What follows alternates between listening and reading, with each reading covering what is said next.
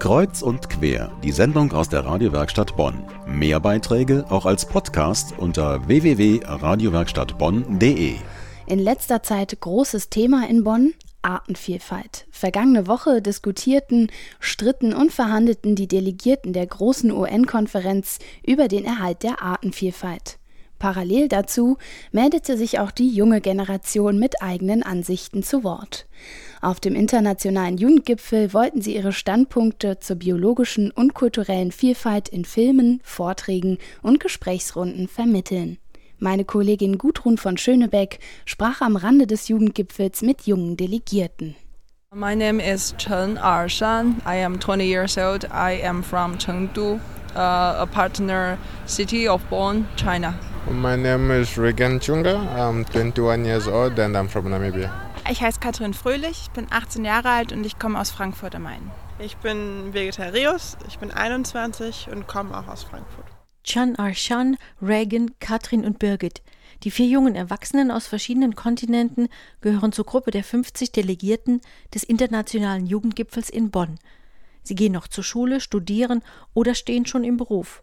So wie Reagan, der als Umweltberater die namibische Regierung berät.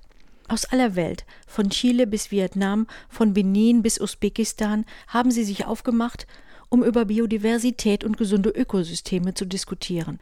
Aber vor dem Jugendgipfel in Bonn ging es erst einmal für zehn Tage ins Wildniscamp im Bayerischen Wald. Neben der inhaltlichen Arbeit stand das Kennenlernen der verschiedenen Kulturen auf dem Programm. Wir haben viele Vorträge erstmal bekommen, so eine Einführung in die gesamte Biodiversität, was ja eigentlich ein ziemlich großes Thema ist.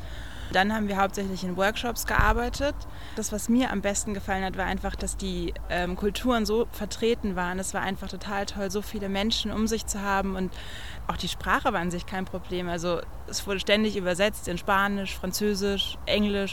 In der gemeinsamen Erklärung, die im Bayerischen Wald erarbeitet wurde, heißt es, uns müssten drei Planeten zur Verfügung stehen, wenn alle so viele Ressourcen verbrauchen würden wie die Industrienationen. Die Jugendlichen fordern, sich mit den Kernursachen des Verlustes von biologischer Vielfalt auseinanderzusetzen. Armut, Bevölkerungswachstum, Konsumgewohnheiten und mangelhaftes Wissen. Politiker, so sagen sie, sollten den Mut haben, Entscheidungen zu treffen. Man will sie für ihre Worte und Taten verantwortlich machen. Und wie fängt man das an? Die Jugendlichen sind verhalten optimistisch. First of all, we should know the earth Zuallererst sollten wir wissen, die Erde kann uns nicht mit allem versorgen, was wir haben wollen.